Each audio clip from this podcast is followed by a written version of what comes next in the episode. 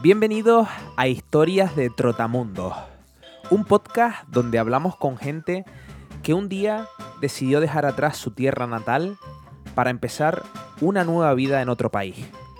Nuevos idiomas, nuevas culturas, anécdotas y mucha, mucha aventura. ¿Y quién es este tío? Te preguntarás.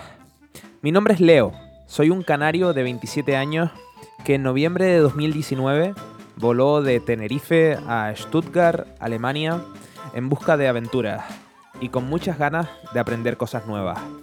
En este podcast compartiremos juntos todo lo relacionado con vivir lejos de casa.